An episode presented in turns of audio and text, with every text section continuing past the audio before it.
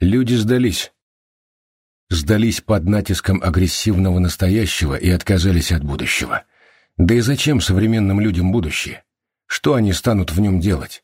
Хвастаться друг перед другом smartwear тысячной модели? Показывать селфи со звездой сети? С нетерпением ждать выхода новейшего, совершенно не вызывающего привыкания наркотика, который сделает виртуальные игры еще более реальными? Но зачем? Вирт и без наркотиков привлекательнее Реала, ведь в нем каждый способен заполучить то, чего ему не хватает. Стать роботом или хозяином роботов, неутомимым любовником или великим воином, романтичным пиратом, рассекающим Карибские волны на многопушечном галеоне, или императором Млечного Пути. Вирт сделает тебя кем угодно, а его отличие от Реала прячется в сущей ерунде, в понимании себя живым. И именно это понимание владельцы Вирта безжалостно выжигают наркотой. Потому что каким бы подробным ни был цифровой мир, как бы глубоко не погрузился в выдуманную вселенную игрок, рано или поздно его обязательно накроет ощущение комикса, знаменитой депрессии игроманов. Потому что человек рожден для реала, и только для него.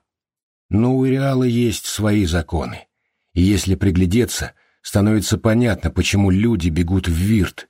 Чудесный реальный мир без голода и болезней напоминает колесо, бегая по которому сходят с ума даже самые стойкие белки.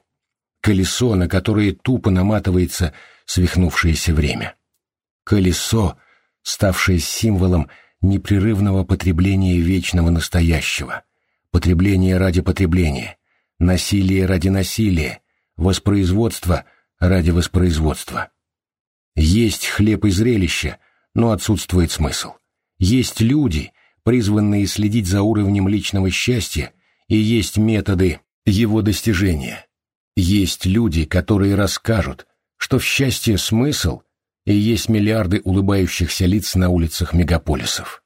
Дай системе фани или жди неприятностей. В вечном настоящем достичь счастья оказалось очень просто. Нужно его демонстрировать.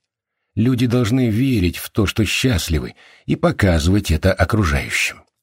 Глядя на чужое счастье, окружающие верят, что им тоже обломился кусочек патентованного счастья. Сытое пузо подтвердит, что беспокоиться не о чем, разрешенный наркотик прибавит оптимизма, и круг замкнется в колесо.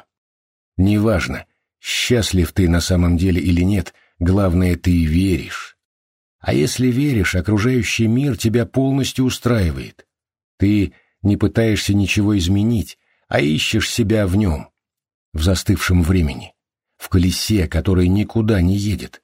Ты белка, которая променяла лес на Фанни. Будущее. Для большинства из вас, сорки мои, это абсолютно непонятный термин, особенно далекое будущее, выходящее за пределы нескольких дней, всего несколько следующих дней кажутся будущим, и вы не можете представить, что случится на их исходе. Вы живете здесь и сейчас, орки мои. Вас отучили думать о том, что будет завтра. Вас вообще отучили думать, изгадив головы оглушающим потоком информационного мусора.